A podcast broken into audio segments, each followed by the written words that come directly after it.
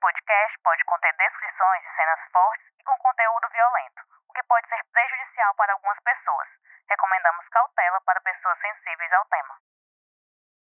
O sociólogo e professor Luiz Fábio Paiva estuda a violência no Ceará há cerca de 20 anos.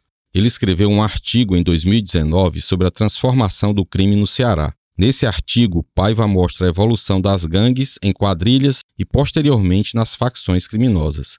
Ele mostra ainda como isso mudou a dinâmica criminal em Fortaleza.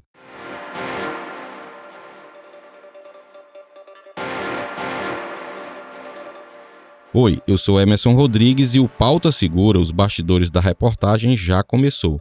Estou aqui hoje com o repórter Messias Borges, que fez uma entrevista com Luiz Fábio Paiva, e essa entrevista rendeu um mini documentário e você vai poder ouvir alguns trechos aqui no Pauta Segura. Oi, Messias, tudo bem? Oi, Emerson, tudo bem? E com você? Neste episódio de número 40 do Pauta Segura, vamos trazer um conteúdo diferente. Vamos falar de uma entrevista sobre a origem e os movimentos das facções criminosas aqui no Ceará que rendeu um mini documentário, como você falou, que também foi publicado pelo Diário do Nordeste nesta segunda-feira. Antes de começar, eu queria deixar um recado aqui para os nossos ouvintes, que em breve nós teremos um novo podcast que vai revelar, vai trazer detalhes de casos criminais que ficaram na história do Ceará. Eu queria que vocês ficassem ligados aqui no Pauta Segura e nós vamos contar mais detalhes em breve sobre esse novo projeto.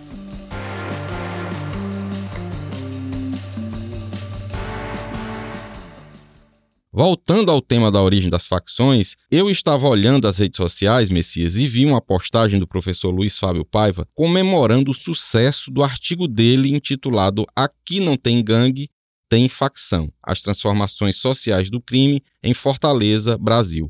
Com essa postagem, eu tive a ideia de que a gente aprofundasse esse assunto. Nós já fizemos uma série de reportagens sobre a origem das facções. Essa série de reportagens foi publicado em 2018, de autoria da então repórter aqui do Diário Márcia Feitosa, mas é a primeira vez que nós temos um estudo científico como mote para uma reportagem desse tipo.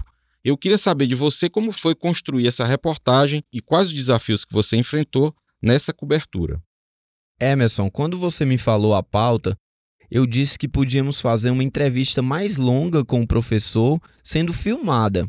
Então eu fui ler o artigo dele, muito bem redigido, que sintetiza bastante esse movimento entre gangues e facções criminosas aqui no Ceará e marquei uma entrevista com ele que rendeu bastante. O Luiz Fábio Paiva é um entrevistado que fala muito bem, além de já ser um velho conhecido nosso na editoria de segurança. Ele já estuda as dinâmicas criminais dos grupos criminosos aqui no Ceará há quase 20 anos. É professor da UFC e também pertence ao Laboratório de Estudos da Violência, que é ligado à Universidade Federal do Ceará. Ele começou a entrevista logo nos contando o que eram as gangues, que precederam as facções. Vamos ouvi-lo.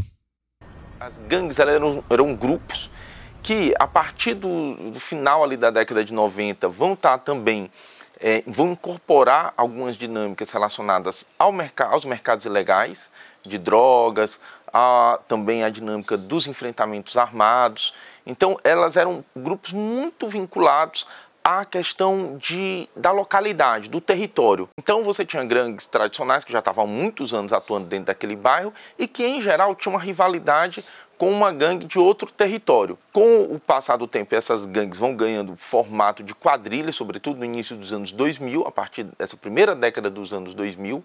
É, as quadrilhas vão construindo, né, vão incorporando ali os territórios, vão tendo uma, uma dinâmica muito ligada a atividades criminosas, mas elas, de certa maneira, preservaram aquela coisa do bairro.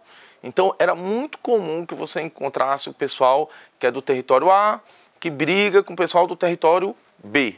Então, essa rixa produziu uma morte no território A, passava-se um tempo, uma outra morte era produzida no território B. Mas esse movimento ele era muito estático. E como é que a polícia, por exemplo, se relacionava, como é que o Estado se relacionava com esses conflitos? Muitas vezes tratando eles como se fosse uma guerra entre bandidos. Então não é o pessoal do crime dali com o pessoal do crime de lá, e eles vão se matando e isso fica meio por isso mesmo.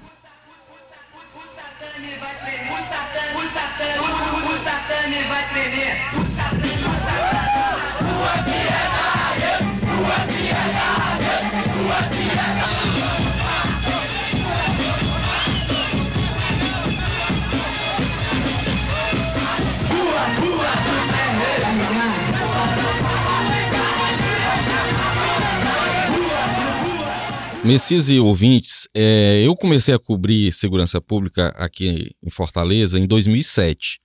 E era realmente essa dinâmica que o professor Luiz Fábio explicou, que era assim, uma gangue de um determinado bairro, uma gangue do Bom Jardim, da Urucutuba, que é uma rua que tem do Bom Jardim que divide mais ou menos o bairro.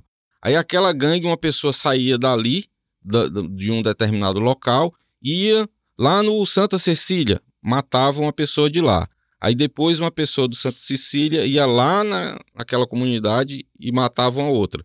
Aí já pro lado aqui de Messejana, no São Miguel, é, ali perto do Curió, onde houve a chacina do Curió, o São Miguel era um, era um local pequeno, mas ele era dividido por gangues. Tinha a gangue do Coqueiro e a gangue da Mangueira. Os nomes eram esses. Aí, uma hora, ia uma pessoa da gangue da Mangueira, lá no Coqueirinho, que eles chamavam, matava uma pessoa de lá. Aí a gente ia lá cobrir. Quando era um dia ou dois depois, ou uma semana, a gente já ia cobrir um homicídio lá na gangue, da, lá no bairro Mangueira, que era a gangue do coqueiro que tinha ido revidar a morte. Então, essa dinâmica de homicídios se dava nesse, nesse contexto. E também isso aí era uma coisa que era presente, por exemplo, um pouco antes dessa de eu começar a cobrir isso, nos bailes, nos bailes funks, né? Que até a gente botou um trechinho aí da, de um baile funk que existiam as comunidades. Nesses bailes funks, as pessoas eles iam levavam faixas da do seu bairro. Então eles tinham uma identificação muito grande com o seu bairro. Era o, a gangue da Piedade, a galera do, do Bom Jardim, a galera do Tancredo Neves. Então eles ficavam lá no baile e tinha aquela disputa mesmo ali de dança e mistura de briga e que isso aí foi se acirrando até chegar um ponto em que eles partiram dessas brigas nos bailes para confrontos nas ruas, proliferação das armas e passaram a aumentar o número de homicídios, passou a aumentar no estado. Eu comecei a, a, a cobrir segurança vendo essa questão de gangues. As mortes eram disputas entre gangues, né? muitos adolescentes envolvidos, enfim. Aí o professor fala que em 2015 houve uma mudança né, decisiva no Ceará, que foi consolidada em 2016 e que isso afetou a dinâmica do crime. Qual foi essa mudança e como isso afetou os grupos criminosos aqui de Fortaleza, Messias? Emerson, 2015 foi o ano que solidificou a entrada das facções criminosas aqui no Ceará. São grupos mais organizados, com hierarquias e voltados principalmente para o tráfico de drogas. Começamos a ver com mais elementos a presença da facção paulista Primeiro Comando da Capital, o PCC, e da facção carioca Comando Vermelho, o CV. O Luiz Fábio Paiva nos contou também que foi aí que o crime organizado no Ceará viu a necessidade de criar uma facção local, até para se relacionar ou combater essas facções de outros estados. Então nasceu a GDE, os Guardiões do Estado. Logo em 2016, houve uma pacificação entre essas facções, comandada por um alinhamento nacional entre o PCC e o Comando Vermelho. Isso resultou em baixos índices de violência aqui no Ceará naquele ano. Mas em 2017, esse cenário mudou completamente. Houve um racha entre essas duas principais facções nacionais e isso se refletiu aqui. O que a gente viu em Fortaleza, região metropolitana e interior foi uma guerra por território para o tráfico de drogas. E aí eu já era repórter de segurança, entrei justamente no fim de 2016, ainda comecei a cobrir um pouco dessa história da pacificação, mas logo depois veio um ano totalmente sangrento, né? De um lado ficaram PCC e GDE, e do outro Comando Vermelho e FDN, a família do Norte, que também tinha presença aqui no Ceará, uma facção é, proveniente lá do norte do Brasil. Naquele ano de 2017, Emerson, o Estado contabilizou 5.133 homicídios, o que foi um recorde anual. Nos anos seguintes, os cearenses ainda se assustaram com dezenas de chacinas e pelo menos três séries de ataques criminosos a bens públicos e privados Bom, também. A gente pode dizer que a pacificação que teve que ocorreu em 2016 foi planejada e pensada pelo irmão do Marcola, o Alejandro Juvenal. Ele morava em Fortaleza, no bairro Sapiranga. Ele organizou, falou com várias lideranças de, das facções de vários bairros e fez com que eles é, se unissem né, e, e, acabassem com os homicídios, porque ele pregava que, assim, para os negócios do tráfico de drogas era mais interessante não ter homicídio para a polícia não estar tá lá e dificultar o acesso aos compradores. Isso aí durou um tempo, mas nacionalmente houve o racha, como você já disse, com a morte do, do Jorge Rafá na fronteira lá da, do Paraguai com o Brasil pelo PCC e isso aí gerou esse racha nacional e, as, e voltou e, a, e voltou com tudo, né? Aqui no Ceará foi uma, carnificina, como a gente pode dizer, com esses mais de 5 mil homicídios. E o professor também explicou que esse impacto das facções criminosas nas comunidades, ele gerou é, uma, uma, certa, uma certa legislação própria, né? Que eles criaram nas comunidades, proibindo roubos e pequenos furtos na, na, nas comunidades e criaram os tribunais do, do crime. Vamos ouvir o que o professor disse sobre essa dinâmica criminal. Havia uma dinâmica criminal em Fortaleza que era do, de grupos de jovens que faziam fur, pequenos furtos e assaltos dentro das comunidades. Isso foi proibido. Né? E numa, de uma maneira muito mais vigorosa, não é que não existia proibições das gangues, das quadrilhas anteriormente. Mas isso foi colocado de uma maneira muito mais vigorosa, com pinchações, com realmente as pessoas organizadas. E houve muitas mortes associadas a quem desobedeceu essa ordem. Então eram vídeos com pessoas sendo torturadas, baleadas nas mãos, nos pés e muitas vezes eliminadas por conta disso. É, houve uma dinâmica num determinado momento também dessa identificação a gente teve um, um cenário de muitos, é, inclusive exposição de meninas sendo assassinadas ou decretadas nas redes sociais, também muito por conta disso, porque elas começaram a, a, a ter que mostrar lealdade, e mostrar lealdade era fazer uma foto, era fazer um, um, um sinal da facção, e isso ia gerando justamente uma série de eliminações. Por exemplo, um, algo que também foi, se tornou comum, a expulsão de moradores das suas residências. Então, várias situações, inclusive algumas assim de uma escala imensa, assim, de pessoas, de famílias sendo deslocadas, o que fez o poder público, inclusive, preparar operações para isso, né? para dizer assim, olha, é, em algum momento teve situações que afetaram os serviços públicos, né, relacionadas à hora de entrar, de sair, de não poder fazer certas coisas. Depois isso foi sendo um pouco retomado e a mobilidade, né? Então você tem jovens. Hoje você, algumas pessoas atinge todo mundo? Não. Até eu, numa entrevista com um determinado com jovens de um, de um bairro, eles diziam assim: olha, eu sou um menino branco e eu não não não não eles não mexem comigo, mas meus colegas negros que têm um determinado estereótipo que eles identificam eles chegam logo junto, perguntando de onde você é. E dizer de onde você é. Messias, e hoje? As facções continuam com essa força? Você que está fazendo sempre reportagem, lendo documentos das investigações da polícia, o que é que mudou? Uma parte da sua pauta foi visitar os lugares que a gente já conhece, onde há forte presença das facções aqui em Fortaleza. Onde você foi e como estão esses lugares? Mas antes de responder, eu queria que você desse um tempinho que a gente vai para um rápido intervalo.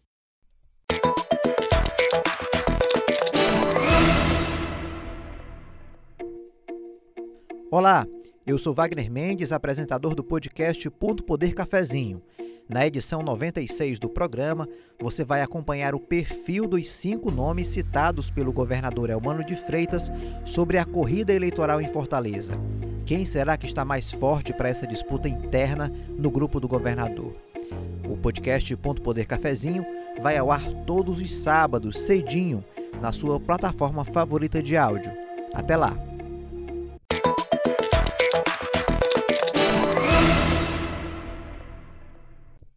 Estamos de volta. Então, Messias, conta aí como está a presença das facções na periferia de Fortaleza. Emerson, eu e o repórter fotográfico Ismael Soares fizemos um trajeto pela periferia de Fortaleza, onde já houve diversas ocorrências envolvendo facções criminosas nos últimos anos. Para que eu visse como estava a situação agora, já que eu já fui nesses lugares várias vezes para cobrir ocorrência ou para ver a presença da polícia naquele local, e também para o repórter fotográfico Ismael fazer fotos e vídeos que serviriam para o nosso mini documentário. Então nós visitamos as comunidades do Jereb e da Babilônia que ficam no Passaré e no Barroso aqui em Fortaleza. Também fomos a condomínios populares do bairro Janguru Sul e da Granja Lisboa. São áreas onde já houve muitas expulsões de famílias promovidas pelas facções e que hoje têm bases fixas da Polícia Militar do Ceará. Diferente de outros anos que eu estive nesses locais, Emerson, a presença da Polícia Militar nos dá mais segurança para trabalhar e imagino que para muitos cidadãos também viver. Entretanto, temos informações que já tratamos em matérias e até aqui no podcast Pauta Segura que as facções continuam atuando nessas regiões e o pior, expulsando moradores. Então a gente pode concluir que a presença policial não consegue inibir 100% dos crimes. Outro ponto que me chamou a atenção, Emerson, é que esses lugares ainda têm pichações das facções e até ameaças como se roubar vai morrer, apesar de muitas pichações já terem sido apagadas o que também é possível a gente ver. E agora, na visita que eu fiz na semana passada, eu comecei a ver a presença da pichação das letras TDN, que significam tudo neutro, referindo-se à nova facção cearense, denominada de neutros ou massa, que nós também já falamos nos episódios 38 e 36 do podcast Pauta Segura. Messias, o professor Luiz Fábio tem uma fala importante, né?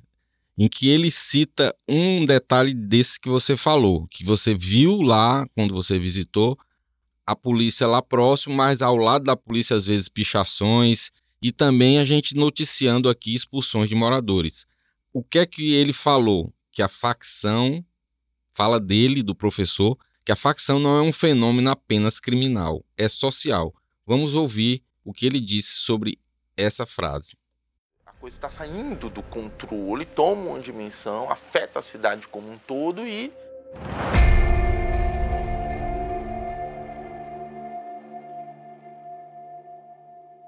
Está acontecendo. Não, ali o Estado ele realmente vai é, tomando, tentando tomar conta da situação.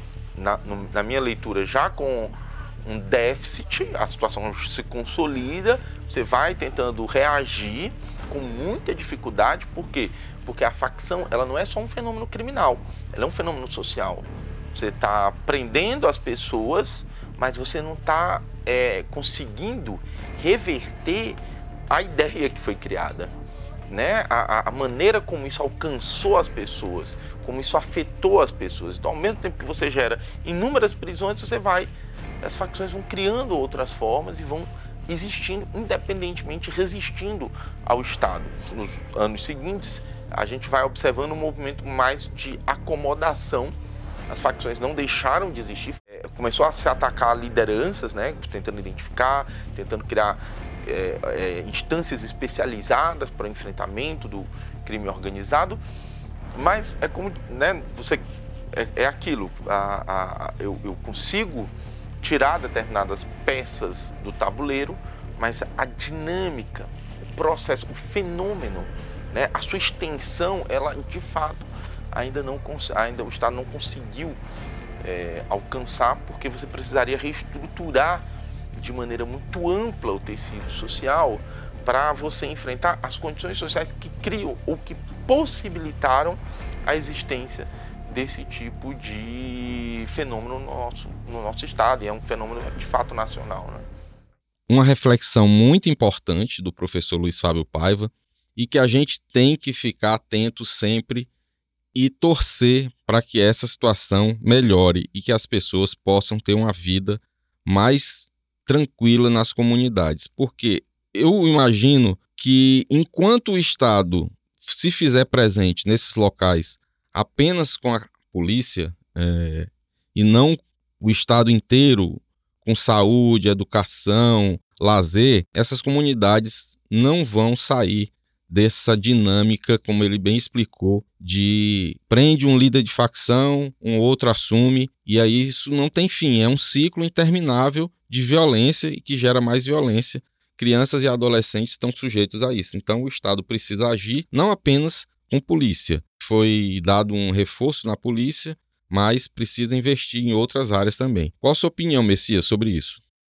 Emerson, é importante a gente destacar que o governo do estado tem feito muito no sentido de investir muito dinheiro mesmo, milhões de reais. O investimento da segurança nos últimos anos aumentou bastante, mas houve um incremento principalmente da ostensividade da polícia militar. O batalhão do raio, que já era uma referência né, de policiamento ostensivo, virou um comando se ampliando por todo o estado. Isso, claro que pode sim ajudar a reduzir a violência, mas a gente precisa também de investimento na inteligência da polícia, o que também houve, mas precisa mais, precisa de concursos para aumentar o número de policiais, já que as categorias vivem reclamando que há um baixo efetivo, principalmente na Polícia Civil, né? Eu acho que a Polícia Militar tem sido mais atendida nos últimos anos, mas a Polícia Civil precisa de mais gente para fazer investigação mesmo.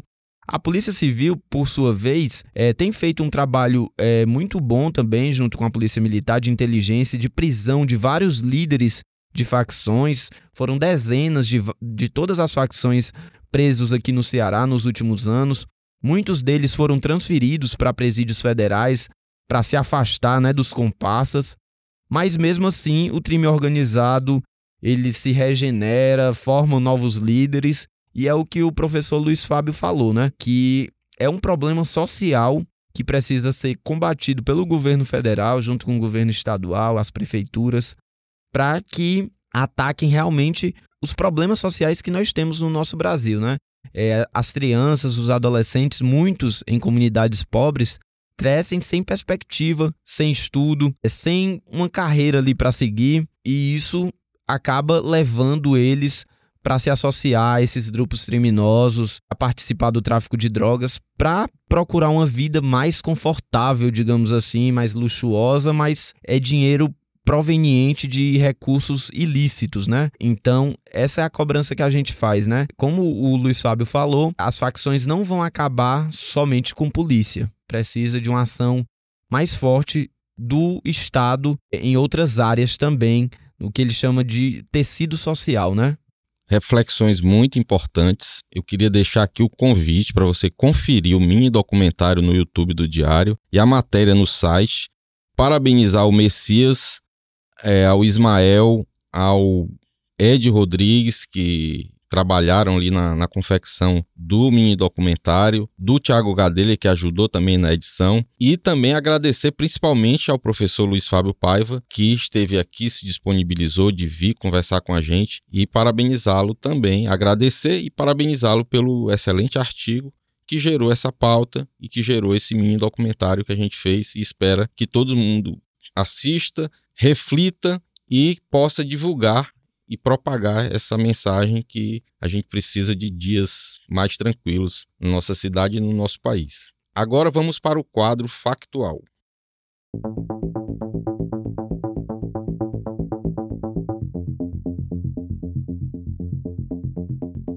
Majestade é condenada a 15 anos de prisão.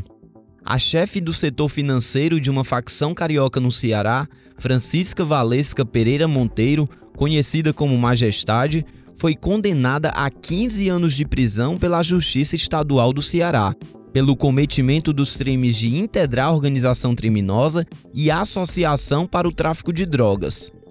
A sentença foi proferida pela Vara de Delitos de Organizações Criminosas no último dia 12 de julho e foi publicada no Diário da Justiça Eletrônico do último dia 24. Pelo crime de integrar organização criminosa, o colegiado de juízes da vara determinou uma pena de 11 anos e um mês de reclusão. Já pela associação para o tráfico, mais 4 anos e 2 meses de reclusão, o que totalizou a pena de 15 anos e 3 meses, a ser cumprida em regime fechado, sem direito de recorrer em liberdade. Essa é a primeira condenação da Majestade depois da sua prisão por integrar uma organização criminosa aqui no Ceará.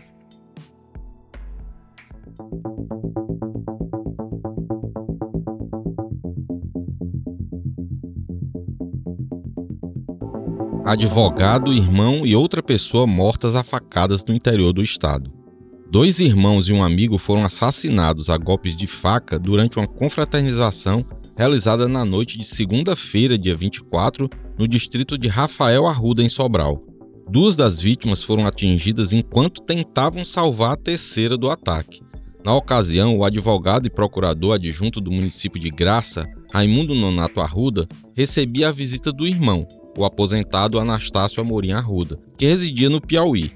No dia do crime, ele promoveu um evento na própria casa com a presença do familiar, do amigo Manuel Procópio e de outras três pessoas.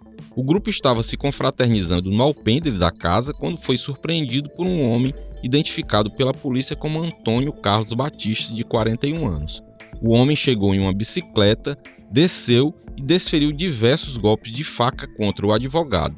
Ao tentar intervir na situação, Anastácio e Manuel também foram feridos. Os três foram levados para o hospital, mas não resistiram. O acusado do crime está foragido e a polícia também investiga as causas que motivaram esse ataque. O Pauta Segura está chegando ao fim. Messias, muito obrigado pela reportagem e pela participação no podcast mais uma vez. Você sempre aqui com intervenções muito importantes, com esse trabalho de reportagem que cada vez vai melhorando e vai trazendo mais qualidade para o nosso trabalho. Muito obrigado, Messias. Obrigado, Emerson, pelo espaço, pela ajuda na concepção e na execução desse mini documentário. É, obrigado a toda a equipe, né, que você falou, o Ismael, o Ed, o Tiago e também ao professor Luiz Fábio Paiva, que nos concedeu essa ótima entrevista, né, dispôs do tempo dele. A entrevista durou quase uma hora é, ele até brincou que não aguentava mais falar e eu perguntando, perguntando. Obrigado aí pela atenção e paciência, professor, é, e que a gente possa continuar triando esses produtos diferentes, como esse mini documentário aqui no Diário do Nordeste. Eu vou pedir mais uma vez para o nosso ouvinte compartilhar o nosso podcast e também assistir e compartilhar o nosso mini documentário Facções à Origem, que já está no ar no YouTube do Diário do Nordeste. Até a próxima. Valeu, Messias. Muito obrigado.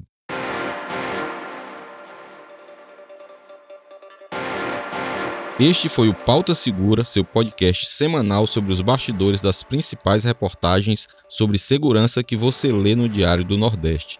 Siga o nosso podcast na plataforma de áudio da sua preferência ou no YouTube do DN. Compartilhe com parentes, amigos. Também peço que você deixe o seu comentário e avalie o nosso programa. No Spotify tem uma caixinha lá para você dizer o que é que você está achando. Se você tiver qualquer sugestão, crítica, dúvida ou foi citado e quer direito de resposta, envie um e-mail para podcastpautasegura@svm.com.br. Esse podcast foi produzido e roteirizado pelo Messias Borges e por mim. Eu também fiz a edição de áudio, a voz da abertura da repórter Tatiane Nascimento a supervisão do conteúdo é do Alan Barros, da Aline Conde e da Giovana Rodrigues. A coordenação de núcleo é da Karine Zaranza e a gerente de jornalismo é a Ívila Bessa. Espero vocês para conhecer os bastidores de mais uma grande reportagem aqui do DN. Até semana que vem.